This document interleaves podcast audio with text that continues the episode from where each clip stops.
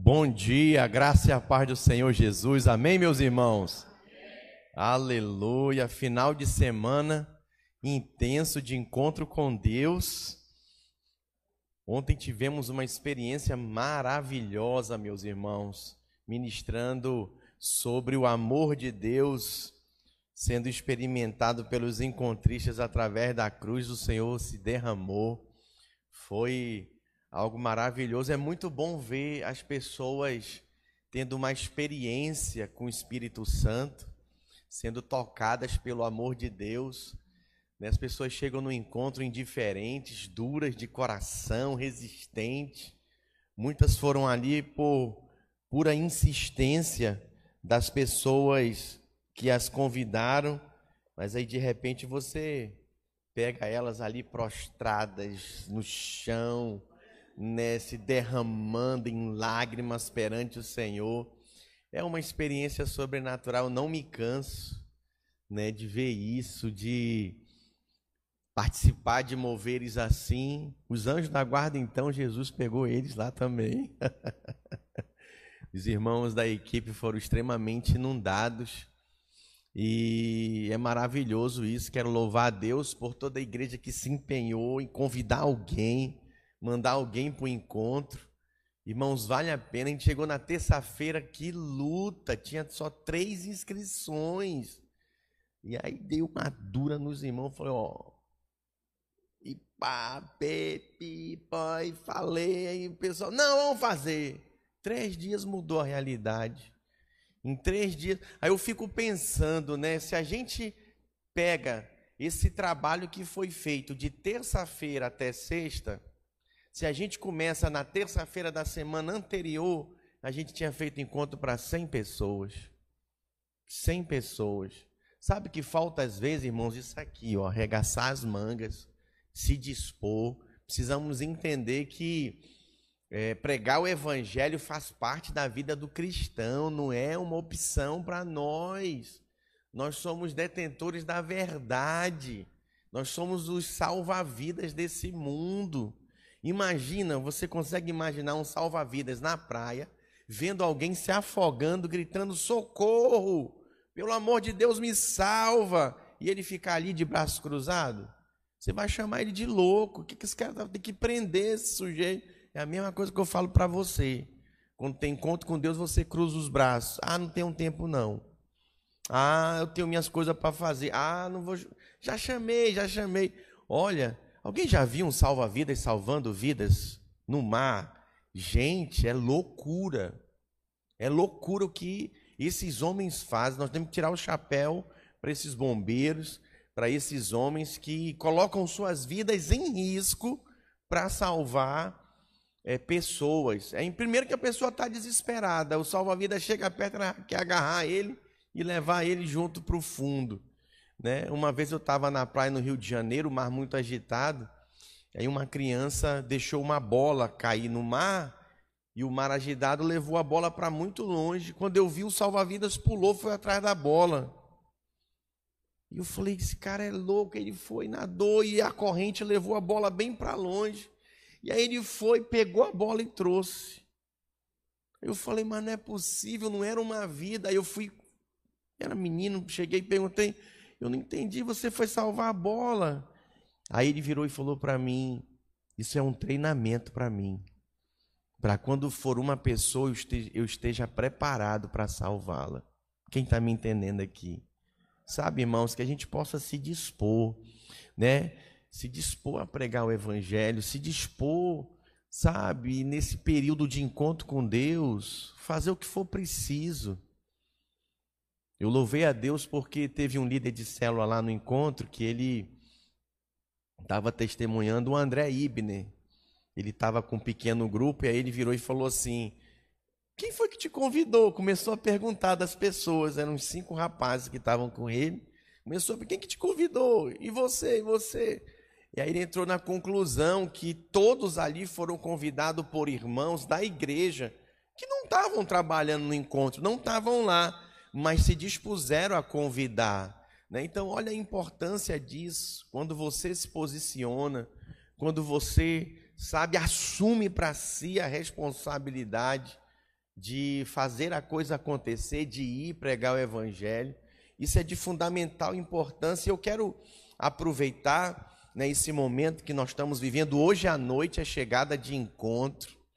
Né, nós vamos fazer aqui uma entrada triunfal para eles, vamos recebê-los né, com muita festa, com muita celebração. A Bíblia diz que há festa no céu quando o pecador se arrepende. Então nós vamos ter muito louvor hoje, vamos ter muito testemunho também. Eu estou vindo de lá do encontro, né? Quando acabar esse culto, eu estou voltando para lá, né? Ainda tenho que pregar uma palavra e fazer o momento final do encontro. Mas enfim, é, eu quero aproveitar esse contexto, meus irmãos, e compartilhar com vocês sobre o segredo da fecundidade. Diga o segredo da fecundidade. Quem é um bom leitor da palavra de Deus observa que há uma ênfase da palavra de Deus sobre fecundidade. E nós observamos, irmãos, que a esterilidade não faz parte da vida do cristão. Você pode repetir isso após mim? Diga: a esterilidade não faz parte da vida do cristão. Vamos estender isso mais um pouco? Repita após mim, diga: não faz parte da vida da igreja.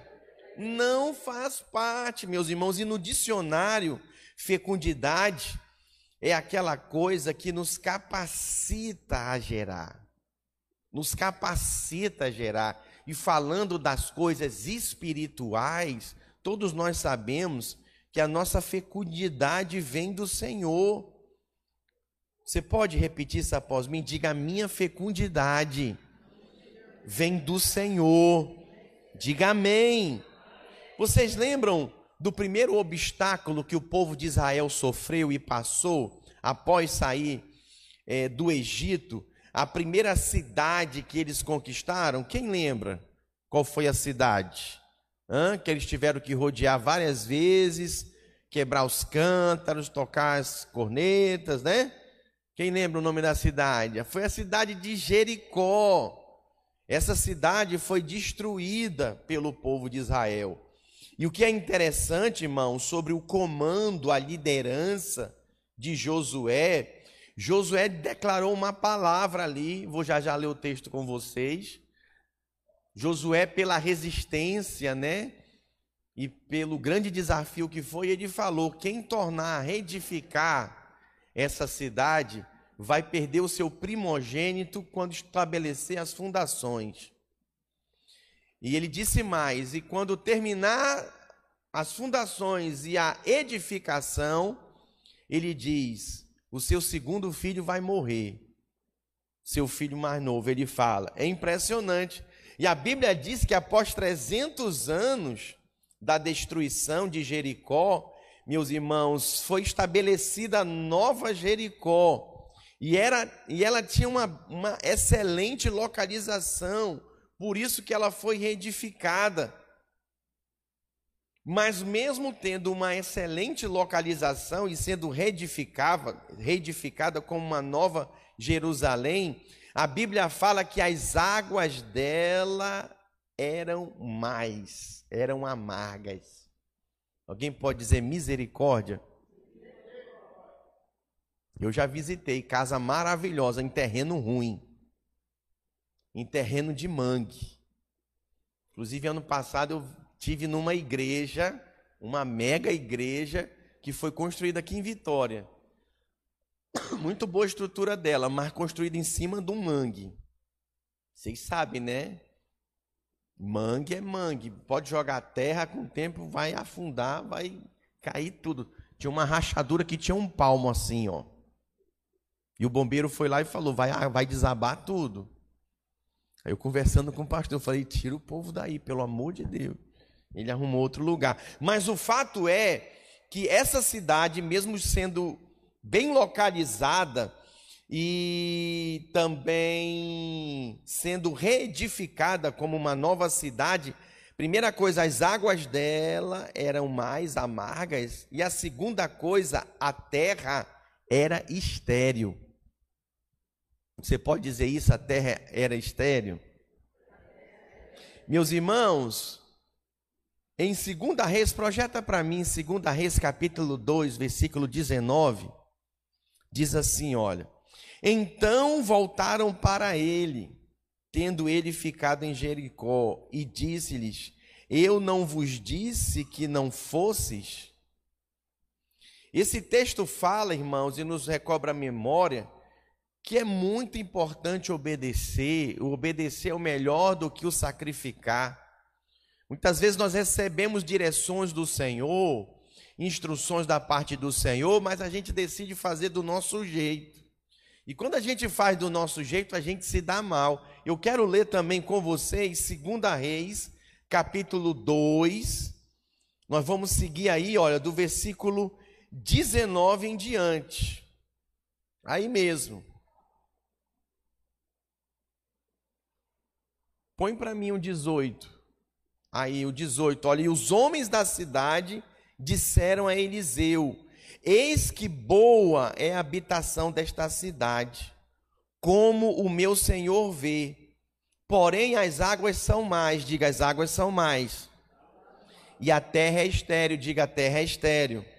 Agora, preste atenção, e ele disse: Trazei-me um prato novo, e ponde nele sal. E lhe a trouxeram. Então saiu ele ao manancial das águas e deitou sal nele, e disse: Assim diz o Senhor: sararei estas águas, não haverá mais nelas morte, nem esterilidade. Eu posso ouvir um amém? O que, que esse texto se refere? Ele nos mostra, irmãos, a causa e, consequentemente, a cura para essa esterilidade na vida espiritual. No caso aqui, especificamente dessa cidade, dessa nova cidade chamada Jericó, estabelecida numa ótima localização, mas suas águas eram amargas. O seu terreno era estéril. Eu falar uma coisa para você aqui, abrindo parênteses. Tem coisas que só Deus pode fazer na sua vida. Tem coisas que só Deus pode fazer nos seus negócios, na sua empresa. Só Deus, não é poder de homem, não é habilidade de homem, não é dom de homem, não tem a ver com o potencial do homem, tem tudo a ver com ele. Nós fazemos duas reuniões, né? A primeira de sexta para sábado, após o encerramento da primeira noite do encontro e a segunda de sábado para domingo. A gente reúne a equipe e ontem à noite na reunião todos foram unânimes. Todos foram unânimes que foi sobrenatural essa semana. Essas inscrições, o que Deus fez, aquelas pessoas ali, foi o Senhor quem fez. Sabe muitas vezes porque você se sente impotente em fazer algo, porque é Deus que quer fazer através da sua vida para que você dê a glória para Ele. E aqui nesse texto não é diferente, irmãos. Põe para mim Provérbios 25, 28. Provérbios 25, 28. Como cidade derribada, que não tem muros, assim é o homem que não tem domínio próprio. Presta atenção, esse texto, ele faz uma comparação de um homem com uma cidade. Diga, de um homem com uma cidade. Nessa minha pregação de hoje, falando sobre a esterilidade, eu vou estou já usando a cidade de Jericó. Eu quero fazer um paralelo da cidade de Jericó com o homem, com você, com a sua vida espiritual. Eu quero mostrar para vocês, irmãos, o que que acontece conosco. Que aparentemente às vezes até estamos bem, mas vivemos uma vida estéril uma vida sem fecundidade, aonde as águas são amargas, aonde não há fruto. Ninguém dá conta de viver assim por muito tempo, meus irmãos. E só tem uma forma de mudar isso. A gente aprende com esse próprio texto. Eu quero fazer esse paralelo começando falando para você a primeira coisa sobre essa cidade comparada a um homem ela era estéril porque ela estava debaixo de maldição. Diga Jericó. Vamos lá, era uma cidade estéril porque estava debaixo de maldição. Quem lançou a maldição, irmãos? Quem lembra? Eu acabei de falar aqui no início, na introdução. Quem que lançou após ter conquistado ela? Hã? Josué. Depois que venceu, a muralha ruiu, acabaram com Jericó e falou: Maldito aquele que estabeleceu o fundamento dessa cidade novamente, vai perder o seu primogênito. E depois que edificar a cidade, ele vai também perder o seu segundo filho. Que o Senhor nos livre de perder um filho. Né? O curso normal da vida é os filhos enterrarem os pais, não os pais enterrarem os filhos. Então, o que é uma maldição? É falta de fruto, é falta de frutificação, de fecundidade. Então, sobre essa perspectiva, nós observamos o que, que levou Jericó a ser improdutiva, ser uma terra estéril, uma cidade estéril. Foi a maldição. No encontro com Deus, irmão, nós temos um momento, um período só para quebra de maldição. A gente olha porque a gente não sabe o que fez nosso bisavô, nosso tataravô, o nosso avô, o nosso pai, a nossa mãe. Não sabemos, a gente quebra mesmo. E a gente fala, não tem poder sobre a nossa vida por nós e pelo nosso antepassado, está tudo quebrado. Sai fora, Satanás. Eu digo uma coisa para você: a minha família, por pai de pai, são 12 tios que eu tenho. Eu digo para você, tudo divorciado, separado e sobrinho também. E eu quebrei no encontro com Deus essa maldição de divórcio, de separação na minha família. Porque era uma desgraça. Tem um monte de primo meu que já tudo tem. Um primo meu que bateu um recorde. Casou no e separou no outro. Coisa mais esquisita, gente. Então quebrei, quebrei esse negócio. Chega, não tem poder. Mas você observa aqui que em Jericó a primeira coisa que eu destaco sobre essa esterilidade era a maldição. Vamos ler agora Josué capítulo 6, versículo 26. Diminuir o copo do pastor, aleluia. E eu observo, irmão, as coisas, pequenos detalhes. Eu queria que usar, o que cadê o servo? Eu queria usar aquela minha caneca da videira, que tem um logo, tá lá na cozinha. Acho mais bonito, né? Mais elegante, mais fashion, atual, né? Glória a Deus. Nada contra o copo branco. Vamos ler, irmãos. Vamos ler Josué capítulo 6, versículo 26. Naquele tempo, Josué fez o povo jurar e dizer: Maldito diante do Senhor seja o homem que se levantar e reedificar esta cidade de Jericó. Com a perda do seu primogênito lhe porá os fundamentos, e a custa do mais novo as portas. Alguém pode dizer misericórdia? Misericórdia. Então, olha para mim, cuidado com quem você se associa. Quem lembra da história de Jonas? Quem acredita que o barco ia afundar se Jonas continuasse no barco? Quem acredita? Não é só uma questão de você não ser Jonas, é uma questão de você não estar com Jonas. Se tiver Jonas, empurra ele do barco. Vai, vai, meu filho. Vai-te para lá. Deus que me. Cuidado com esse negócio de sociedade. Com gente que é Jonas, é fria. Alô, é fria. É problemas. Então, voltando aqui, vamos ler agora 1 Reis, capítulo 16, versículo 34. 300 anos depois, quanto tempo eu falei, gente? 300 anos depois, olha aí, ó, se cumpriu a palavra declarada por Josué juntamente com o povo de Israel. Em seus dias, Riel, o Betelita, edificou a Jericó ele foi lá, reedificou. Quando ele lançou o fundamento, morreu-lhe Abirão, seu primogênito. Alguém pode dizer misericórdia? Quando lhe pôs as portas, morreu Segube, seu último filho, segundo a palavra do Senhor, que falara por intermédio de Josué, filho de Num. Alô, tem alguém aqui? Meu Deus, Senhor, por que, que eu não frutifico? Por que, que há esterilidade na minha vida? Você tem que avaliar. Especificamente aqui, analisando essa cidade, ela estava debaixo de maldição, irmãos.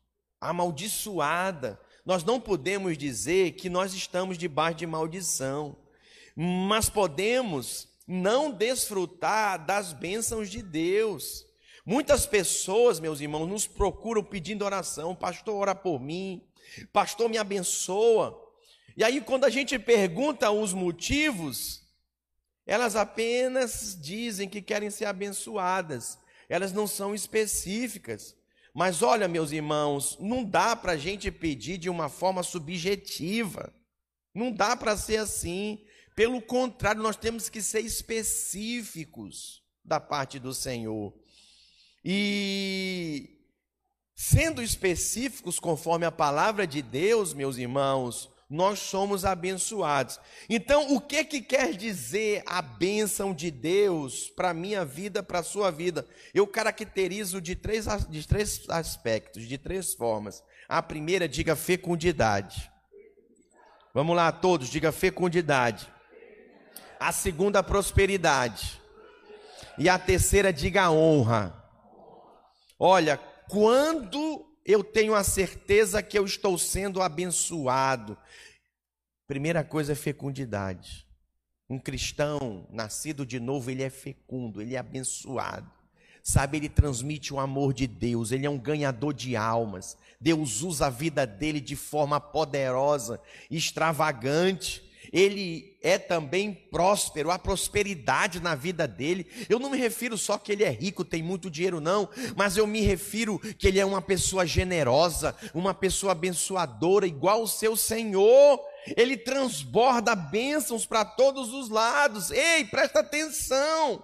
A terceira característica de alguém abençoado é alguém de honra, que honra as pessoas sabe, não interessa a posição, mas também ela é honrada. Eu quero esmiuçar aqui cada um desses aspectos. Eu quero começar sobre a fecundidade. O primeiro sinal é a fecundidade.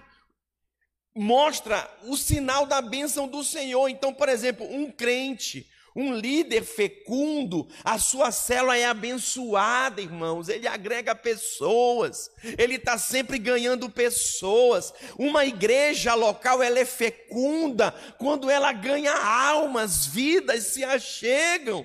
É algo extraordinário. A bênção de Deus envolve fecundidade. Repita após mim, diga: a bênção de Deus envolve fecundidade. Só as mulheres, vamos lá.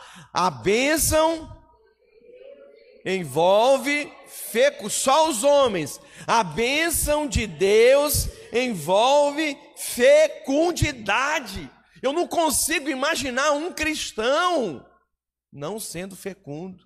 Eu não consigo imaginar entrando ano, saindo ano, cinco, dez anos e um cristão andando só, sem influenciar seus parentes, sem ganhar suas famílias. O carcereiro disse: Eu e a minha casa serviremos ao Senhor. Josué aqui disse: Eu e minha casa serviremos ao Senhor. Sabe, meus irmãos, a nossa perspectiva de bênção de Deus sobre nós é fecundidade, o que eu tenho recebido do Senhor, eu também quero dar, eu quero transbordar, eu quero que outros desfrutem sobre isso. No momento de testemunhos que a gente teve com a equipe ontem à noite, alguém se levantou e falou: Pastor, eu quero testemunhar. Eu fico muito feliz e me quebrando quando eu vejo as famílias aqui na equipe trabalhando. Pai, mãe e filhos. Quando eu vejo o pai orando, impondo as mãos, ministrando libertação, quando eu vejo os filhos dos irmãos, sabe, sendo usado por Deus intercedendo, eu me quebrando, eu fico, vocês não têm ideia essa pessoa falando assim, vocês não têm ideia da minha alegria de ter a minha casa servindo o Senhor nesse encontro. Ver meus filhos impondo as mãos. Estou vendo aqui o André e a Renata. Vocês não sabem o que Deus fez com Samuel lá. Jesus pegou ele de verdade. Eu vou contar só um testemunho. Quem conhece o Felipe aqui, o Felipe Botelho, filho do Gilberto Botelho e da Dani. Irmãos, o Felipe ontem, o Felipe não é de falar, ele é super tímido. Chegou a vez dele de falar, e já outro, várias vezes ele pede, não, não quero falar não. Com muita vergonha, ele chegou a vez dele, ele falou, eu estou muito feliz de estar aqui servindo o Senhor. Eu entendi o meu chamado, eu quero ser um pregador do evangelho, eu quero pregar na nossa nação e pregar em outras nações o evangelho, é para isso que eu fui chamado. Aí o pai, a mãe, a irmã avacalha tudo. Lindo! Lindo, Felipe! Aí o menino fica vermelho, né? Mas ele estava firme lá e falando: Eu quero servir o Senhor. Esse é o meu propósito de vida. Eu quero pregar. Irmãos, não tem preço ouvir isso. Eu, como pai do Isaac, eu sonho em ouvir isso do meu filho. Ele tendo prazer em pregar o evangelho. Antes de ir para o encontro, ele, papai, eu quero ir contigo para o encontro. A mãe dele, não, você não pode ir, ele está se recuperando, né? E uma gripe forte aí. Irmãos, não tem preço. Sabe, ver o Samuel lá prostrado do avesso. Jesus pegou ele, irmãos, não tem preço isso. Quem está entendendo que o sinal da bênção de Deus é fecundidade? Diga achou esterilidade. Esterilidade é sinal de maldição, irmãos. Comparando cidade a pessoas, nós vemos aqui, Jericó era uma cidade amaldiçoada. Quem que queria ir para lá? Ninguém. Gênesis capítulo 1, versículo 28, nos mostra, irmãos, a palavra dada a Adão, que era para gerar filhos naturais, e Deus os abençoou e lhes disse: Sede fecundos, multiplicai-vos, enchei a terra e sujeitai-a, dominai sobre os peixes do mar, sobre as aves dos céus e sobre todo animal que rasteja pela terra. Observe que para mim para você agora é gerar filhos espirituais, diga filhos espirituais. Meus irmãos, Paulo também ensina que o primeiro Adão era alma vivente, o segundo Adão, espírito vivificante. Nós somos, irmãos, gerados segundo Cristo, tal qual ele é, nós já somos. E nós somos para quê? Irmãos, para que que nós estamos aqui? Para vivificar outros. Para alcançar outros. Quem quer ganhar realmente seus parentes aqui? Deixa eu ver. Tá, cadê eles então? Você convidou para vir nesse culto? Você convidou para vir nesse encontro passado? Desse final de semana? Cadê seus amigos de trabalho? Você gosta tanto deles? Se eles morrerem, eles vão para o inferno. Se eles não conhecerem Jesus. Misericórdia, e a mim e a você cabe pregar o Evangelho. Em Gênesis capítulo 9, versículo 1, diz assim: Abençoou Deus a Noé e a seus filhos e lhes disse: Sede fecundos, multiplicai-vos e enchei a terra. Aqui a palavra, a ordem era literal. Meus irmãos, tenham muitos filhos. Gênesis 17, 20. Quanto a Ismael, eu te ouvi, abençoá-lo-ei, falou-ei fecundo, e o multiplicarei extraordinariamente gerará doze príncipes, dele farei uma grande nação. Então, observe que aqui a coisa era literal, mas especificamente sobre a cidade de Jericó, me referindo à reconstrução dela, havia uma palavra de maldição que gerava esterilidade. Riel, depois de 300 anos, reedificou aquela cidade. O que, que aconteceu? Perdeu os dois filhos dele. Repita após mim, diga: a bênção de Deus se manifesta na minha vida de três maneiras. Diga a primeira é fecundidade. Não aceite menos que isso. Você é fecundo, você é abençoado. Você é igual Cristo. Amém, meus irmãos? Você aglutina pessoas. Você é rodeado de pessoas que não vêm e são atraídas por causa de você, não, por causa do Cristo vivo que habita dentro de você. Eu posso ouvir um amém? Diga glória a Deus. A bênção de Deus sobre o homem, meus irmãos, veio seguida de um comando para quê? Para fertilidade. Seja fecundos e multiplicai-vos. Essa palavra foi liberada para Adão, nós acabamos de ver, para Noé, para Abraão e para mim, para você hoje, como igreja do Novo Testamento. A nossa atitude do nosso coração, ela é extremamente chave para isso, para desfrutarmos dessa bênção de fecundidade. meus irmãos, isso é proteção para nós, isso é bênção para nós. Jacó, ele é um excelente exemplo sobre isso. Jacó, nós podemos até dizer para você que a maneira como ele fez as coisas foi errada, mentindo, enganando, usurpando. Mas sabe o que aconteceu? A qualidade do pedido dele e o desejo dele pelo direito da primogenitura, Deus viu, Deus contemplou e Deus liberou sobre ele. Sabe o que, que você vai ter? O que você realmente deseja. Tem gente que ainda está no âmbito natural, né? Deseja ter uma casa, deseja ter um carro, deseja ter um celular melhor, deseja ter uma moto. Nada contra isso, amém, irmãos? Mas se dirigir a Deus e só pedir isso, não desejar nada das coisas do céu, das coisas do alto, isso mostra o seu nível de espiritualidade. Alguém fecundo, irmãos, é alguém que deseja as coisas do céu as coisas do alto. Vou te dar um exemplo contrário ao de Jacó, Esaú, que tinha o direito. Quem conhece a história de Esaú? Ele era o primogênito. Mas chegando de uma caçada, não pegou nada, ele estava com muita fome. Já viu um zioto aí que fica desesperado de fome? Fica mal-humorado, ele estava assim. E aí Jacó estava cozinhando, ele falou: Me dá um pouco desse bocado aí de comida. E aí Jacó falou: Eu te dou, mas se tu me dá o teu direito de primogenitura.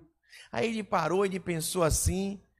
Ele chegou à seguinte conclusão: do que, que me adianta ter esse direito de primogenitura e morrer de fome aqui? Tá bom, é teu. Me passa o prato para cá. Negociou, irmãos, o direito de primogenitura, a bênção da fecundidade dobrada sobre a vida dele por herança, ele trocou por um prato de comida. Sabe o que isso significa? Que ele rejeitou a bênção de Deus. E por isso ele foi rejeitado. Cuidado como você lida com as coisas do Senhor. Quando, como você trata as coisas de Deus. Precisamos ser zelosos, irmãos. O Senhor contempla. Eu digo para você, eu como pastor, se eu delego algo para alguém e vejo que essa pessoa faz com pouco caso, eu rapidamente tiro. Não, irmão, obrigado, precisa mais não. Já me passou uma mensagem. Como que eu vou deixar algo delegado para alguém, direcionado para alguém fazer, que envolve a obra de Deus e a pessoa faz mal feita, faz com pouco descaso? Eu que sou mal, sei dar boa dádivas aos meus filhos, quanto mais o Senhor, mas isso tem limite, gente. Como que você vai delegar algo para alguém que a pessoa não cuida, não tem zelo, eu vou tirando, eu vou tirando tudo. Tiro célula, tiro de ser anfitrião, vou tirando tudo. Para ver se a pessoa enxerga, né? Mas ainda tem uns que não enxergam. E ainda acho é bom ficar sem fazer nada. Olha, vou te ensinar esse princípio. Quanto mais maturidade, mais responsabilidade.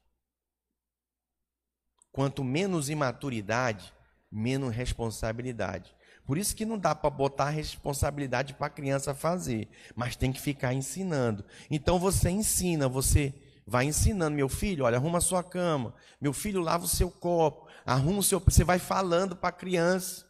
E você vai, mas tem gente que nunca deixa de ser criança, não, quer responsabilidade com nada. Isso mostra o que? Apenas imaturidade. Esaú, ele foi considerado profano porque ele desvalorizou a bênção de Deus, trocando por um prato de comida. Meus irmãos, nem sempre Deus abençoa aquele que é certinho, não, aquele que é bonzinho, não.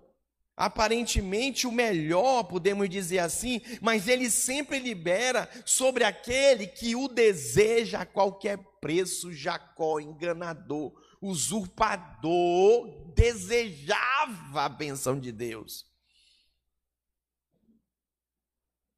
Justifica o erro dele? Não. Mas Deus levou em conta o desejo dele. E sabe o que foi que Deus fez? Ah, o abençoou.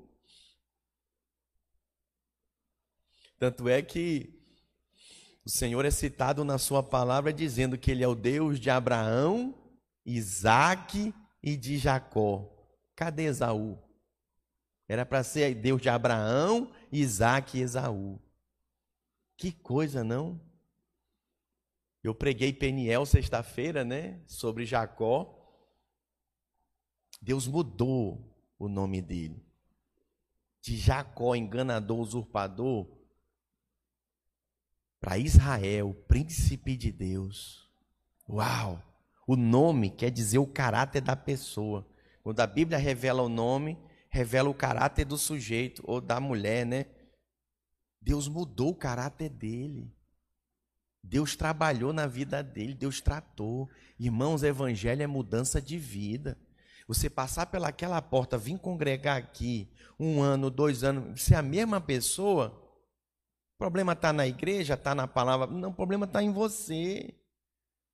Em não ser afetado, não permitir ser afetado pela palavra do Senhor. E mais ainda, meus irmãos, que você não esteja no padrão que se espera, você pode ter a bênção de Deus na sua vida, se isso você desejar de todo o seu coração. Na nossa igreja, quem terá a bênção de Deus será aquele que sentir as dores de parto em oração, na sala de oração, por exemplo, pela multiplicação da sua célula, pela salvação de vidas. Teve uma célula nesse encontro que levou cinco pessoas. O alvo desafio é cada célula levar três. Só um líder de célula levou cinco. Tem líder de célula, célula inteira que não mandou nenhuma vida. Esterilidade. Falta honrar as coisas do Senhor. Eu posso ouvir um amém? Quem é aquele que é abençoado é aquele que coloca o alvo de Deus acima de qualquer coisa natural da sua vida é aquele que prefere jejuar do que comer. O jejum foi um grande teste para muitos. Comeu, entregou o jejum, quebrou o jejum. Alguém pode falar misericórdia? Eu continuei o jejum até. Acabou no domingo, né? Eu continuei porque encontro. E desafiei os irmãos. Teve uns que estavam gemendo. Não, pastor, a gente já jejuou. Não, vamos continuar. A gente jejuou em prol do encontro. Visitar, por exemplo, alguém ao invés de ficar em casa descansando, orar ao invés de dormir. Sabe, meus irmãos, isso tem tudo a ver com a fecundidade. Repita após mim, diga: Deus reserva as suas maiores bênçãos para aqueles que desejam. E a prosperidade, hein? É a segunda característica. Depois da fecundidade e a prosperidade. Jericó foi destruída, completamente destruída. Então ela era uma cidade que não tinha agricultura, não tinha água potável. Como que essa cidade ia prosperar? Sabe qual é a bênção de Deus sobre mim, sobre você? A mesma relatada sobre Isaac, Gênesis 26, versículo 12. E semeou Isaac naquela mesma terra e colheu naquele mesmo ano, diga no mesmo ano. Olha 2023 aí, ó. No mesmo ano, sem medidas, porque o Senhor o abençoava e engrandeceu-se o homem e ia enriquecendo-se até que se tornou muito poderoso e tinha possessão de ovelhas e possessão de vacas e muita gente de serviço, de maneira que os filisteus o invejavam. Meu Deus, quem quer essa bênção aqui? De fecundidade, aleluia, de prosperidade. Meus irmãos, prosperidade é a segunda manifestação da bênção de Deus através da sua palavra. Isso aconteceu sobre Isaac que colheu cem por um, ficando riquíssimo, essa palavra se cumpre na sua vida também. Esse texto, ele não aprova, irmãos, essa teologia da prosperidade que é voltada apenas para o seu próprio interesse, não tem propósito. a base dessa riqueza é apenas para desejos da carne. Essa prosperidade aqui do Senhor consiste, meus irmãos, em termos provisão para aquilo que nós precisamos empreender, edificar em abundância. Diga em abundância. Que coisa poderosa isso! Essa é a bênção do Senhor que se multiplica sobre nossas vidas como verdadeiro manancial de águas vivas. Eu venho, vocês sabem, do norte do país, do Amazonas. É lindo de ver. Eu fui criado em sítio, indo finais de semana inteiros para sítio dos meus tios, dos amigos, dos parentes. Irmãos, a gente desbravava a floresta lá, achava mananciais de águas. Sabe o que é isso? É água brotando do, da terra. Parece que está fervendo. Vai saindo bolhas assim, ó. Aquela água limpíssima, você pode até tomar. Porque é água cristalina. Chama-se de mananciais. Eu posso ouvir um glória a Deus? Essa é a maneira com que o Senhor nos abençoa. Por isso que a Bíblia diz que do nosso interior fluirão rios de águas vivas. Como é a maneira que Deus nos abençoa, além da fecundidade e da prosperidade? É da honra. Gênesis 12, 2 diz assim: ó, e fartiei uma grande nação, e abençoar-te-ei, e engrandecerei o teu nome, e tu serás uma bênção. Olha aí, esse aspecto da bênção focado na honra. Deus abençoou, engrandeceu a Abraão, meus irmãos. Sua célula vai crescer, sua célula vai multiplicar, seu discipulado vai se multiplicar, nossas micro-igrejas vão crescer, vão se tornar igreja, nós vamos nos tornar grande nesse estado. Se juntos entendermos que a bênção do Senhor Primeira coisa envolve fecundidade. Diga fecundidade. Segundo, diga prosperidade. E terceiro, honra. O Senhor nos tem honrado, irmãos. O Senhor quer honrar você.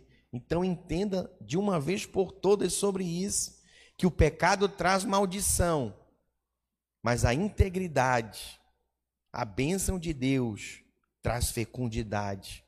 A bênção de Deus traz prosperidade e honra para você. Eu creio, irmãos, nessa palavra sobre as nossas vidas, sobre cada um que é membro dessa igreja. Por isso eu vim hoje te comparar com uma cidade. Não uma cidade sem muro, não uma cidade amaldiçoada, mas uma cidade abençoada. Eu posso ouvir uma, um amém? amém? A segunda coisa que eu destaco sobre essa cidade é que ela era bem localizada, mas era morta. Assim era Jericó, meus irmãos, ela tinha ausência de bênção.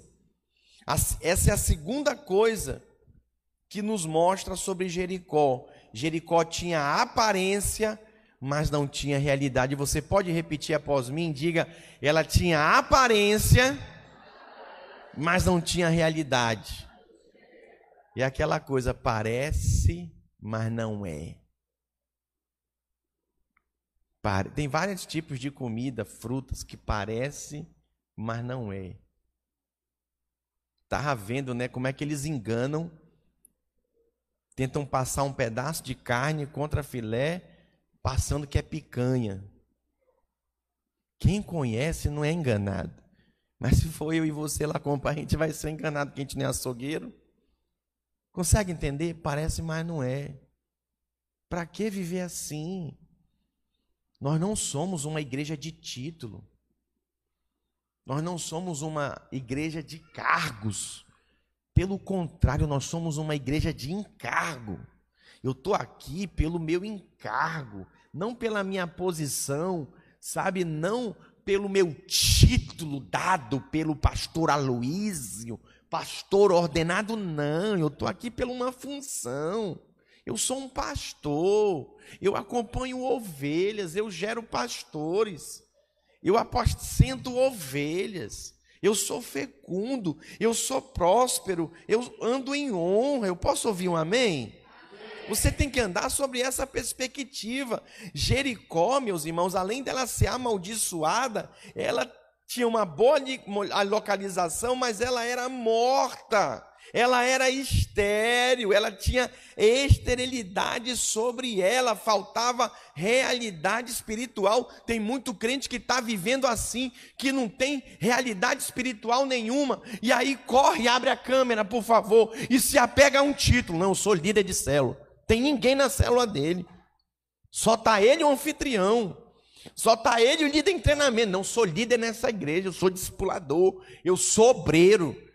Eu sou pastor. Ah, você não é nada. Não tem realidade nenhuma. Ninguém fala, ninguém tem coragem para falar. Mas todo mundo ignora porque não tem realidade, não tem fruto uma árvore.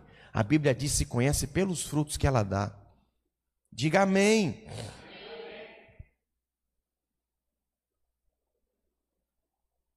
As águas de Jericó eram águas mar amargas.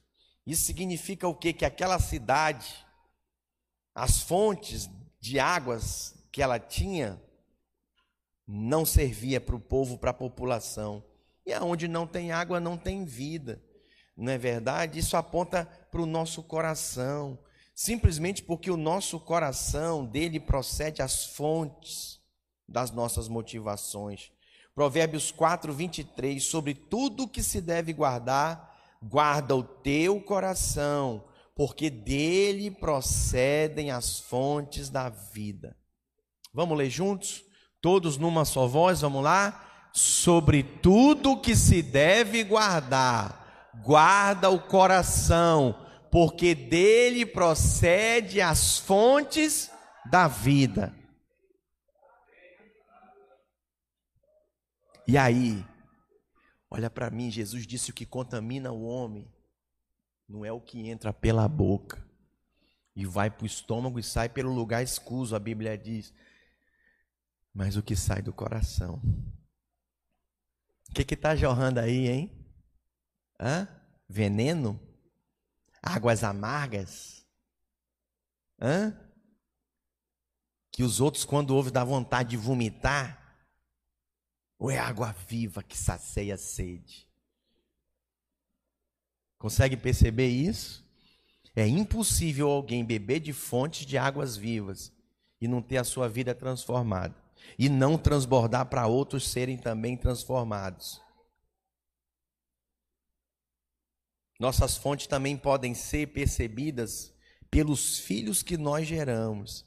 Se não geramos filhos, as nossas águas são mais. As fontes estão secas.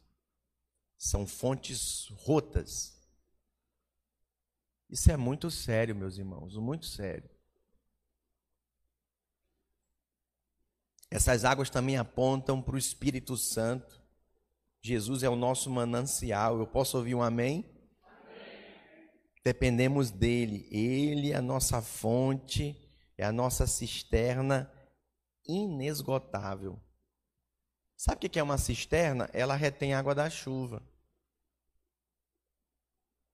Se usa muito. Em muitas regiões onde é difícil chover, eles têm cisternas. Mas sabia que tem cisternas que ela enche com a água da chuva, mas ela não retém a água? ela perde toda a água. E aí, às vezes, você está no lugar onde a água está jorrando, o rio está jorrando, mas você é uma cisterna rota. Você não sustenta a água, a água vaza por você. Você continua seco, vazio, infértil. Não tem sinal de bênção na sua vida. Alguém pode falar misericórdia? Então você observa que Jericó não combina, é uma cidade que não combina com a gente comparando cidades a homens. Era uma cidade amaldiçoada, uma cidade morta que não tinha vida nela. A terceira coisa, era uma terra estéril por causa das fontes das águas. O que significa isso, pastor? O problema da esterilidade eram as fontes das águas que estavam, meus irmãos, com duas situações aqui, olha. E o que acontece com muitos? Não damos valor quando pensamos no preço que se tem que pagar. É muito alto. O que? Pagar 70 reais para ainda ir trabalhar no encontro? Tô fora. Havia um meme de um garotinho que ele fala: tô fora, tô fora. Simplesmente tem gente que não foi trabalhar no encontro, porque eu trabalhar, pagar 70, eu ainda trabalhar lá, tô fora. Perdeu a oportunidade de ser abençoado. E ficou fora da bênção. Misericórdia. A outra situação é quando não damos valor, dando o devido desejo, a bênção que eu preciso. Você vai ter aquilo que você busca, que você deseja e almeja de todo o seu coração. É assim. Ou na pressão, ou pela necessidade. Eu estou numa pressão violenta agora. O apartamento onde eu moro alugado foi vendido. Eu tenho que desocupar depois de sete anos, o tempo que eu vivo aqui. Vou ter que procurar outro apartamento. Minha vida está toda arrumadinha, organizadinha. Quem já se mudou, se muda, sabe da luta que é esse negócio, né? Mas eu estou na seguinte perspectiva: Deus quer me abençoar. Eu não estou vendo como mal, não. E olha que o aluguel que eu pago lá é muito bom. Porque com a pandemia não reajustou tanto. Os aluguéis estão o dobro por aí. Está uma loucura. Mas eu não estou olhando as circunstâncias. O Senhor quer me abençoar. O Senhor quer me abençoar. Eu quero o melhor, Senhor. Manifesta o teu poder. Está vendo, irmãos? Você é uma pessoa frutífera uma pessoa fecunda, uma pessoa próspera, uma pessoa fértil. Eu quero concluir essa minha palavra, quero chamar a equipe de louvor aqui em cima, dizendo para você que essas fontes, elas revelam aquilo que procede do nosso coração. E mais uma vez eu quero insistir: cuidado com aquilo que tem contaminado o seu coração. Guarde o seu coração de pessoas malignas, de pessoas usadas pelo diabo, de pessoas até que são crentes. Credo, pastor, que é isso? É. Lembra de Jesus? Pedro falou: Senhor, não te fazes isso. Arreda-te, Satanás, não cogitas da coisa do espírito. Cuidado. Lembra Eva?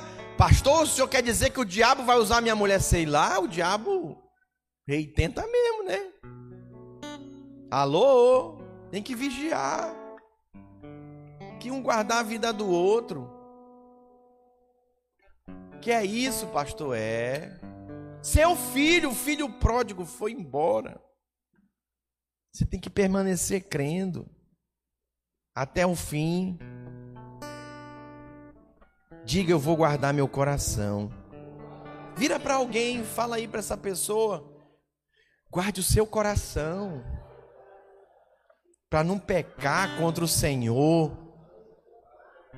Nós precisamos, irmãos, guardar as fontes. Para quê? Para que elas fluam direto do manancial da água da vida que é o Senhor. Quero convidar todos os irmãos a ficarem de pé. E eu quero dizer para você nessa manhã: a sua célula é uma proteção para você, é a sua cobertura espiritual, é, é dentro dela que você é usado, é dentro dela que você usa seus dons e talentos, que você é um valente levantado pelo Senhor como guerreiro da última hora. É ali que nossas palavras são ditas com autoridade. Fora, meus irmãos, da vida, do convívio da igreja com os nossos irmãos, é o campo minado do diabo. E ele é o valente. Se levanta para nos resistir. Pensa no encontro resistido foi esse. Mas eu louvo a Deus, porque o Senhor tem levantado irmãos irmãs que arregaçaram a manga mesmo e foram para cima do cão. Botaram o cão para correr. E ele saiu caindo, caindo, caindo, chorando. Com medo da gente. É assim, irmão. Para você que foi ministrado por essa palavra, quero dizer que você precisa ser radical e estar tá integrado na vida da igreja. Sai desse âmbito natural de vida, se entregue. Eu quero terminar dando um testemunho para você daquilo que Deus me falou ontem à noite, no momento da ministração do amor de Deus. Deus ministrou no meu coração para falar para todos os anjos da guarda que estavam ali trabalhando, a equipe servindo. E eu liberei para a vida deles, quero liberar para a sua vida também. Para você que quer permanecer firme nos caminhos do Senhor, frutífero, fecundo, próspero, abençoado, sendo honrado como Abraão foi pelo Senhor. Tem sim uma forma disso ser vivido por nós. E eu vou dizer para você qual é. Jesus, quando ele estava na cruz, pendurado, prestes a morrer, ele tinha um discípulo lá, acompanhando tudo, o único. O discípulo amado. Quantos são discípulos amados aqui? E estava também a Maria, mãe de Jesus. E aí Jesus vira para ele, homem, eis aí a tua mãe. Tipo assim, olha, cuida dela. Não é tua mãe, não é teu pai, não tem nada a ver contigo. Mas olha, tô te falando, cuida dela. E aí Jesus vira para a mãe dele e diz: Eis aí o teu filho, cuida dele. Sabe o que fez João permanecer e ser levado até a ilha de Pátimo e ter sido o único discípulo a morrer de morte natural e escrever, inspirado pelo Espírito Santo, o livro do Apocalipse? É com base nessa palavra, nesse entendimento de que para permanecer firme, precisamos cuidar uns dos outros. Quando você alimenta os outros, você é alimentado. Aí os anjos desabaram lá. Eu falei: enquanto você cuida dos seus irmãos, Deus cuida de ti. Enquanto você cuida dos interesses do Senhor, o Senhor cuida dos teus interesses. E é impressionante. Ontem, mais uma vez, todos os anjos foram unânimes e falaram: a gente vem para dar, mas a gente é mais quem recebe e transborda. Eu quero terminar orando por você que foi ministrado por essa palavra e tendo essa comparação com homens e cidades e não quer ser como Jericó, uma cidade amaldiçoada, infrutífera, estéril, águas amargas. Não, tô fora. Eu não quero isso para minha vida. Eu quero a bênção de Deus. Eu quero a fecundidade do Senhor sobre a minha vida.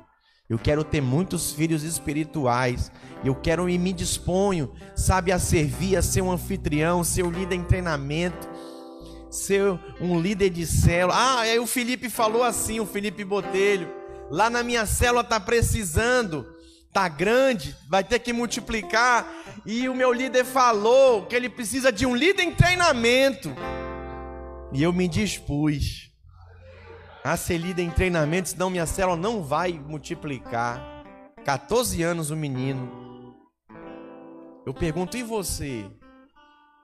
Enquanto a gente canta o cântico, quero te chamar, vir aqui na frente.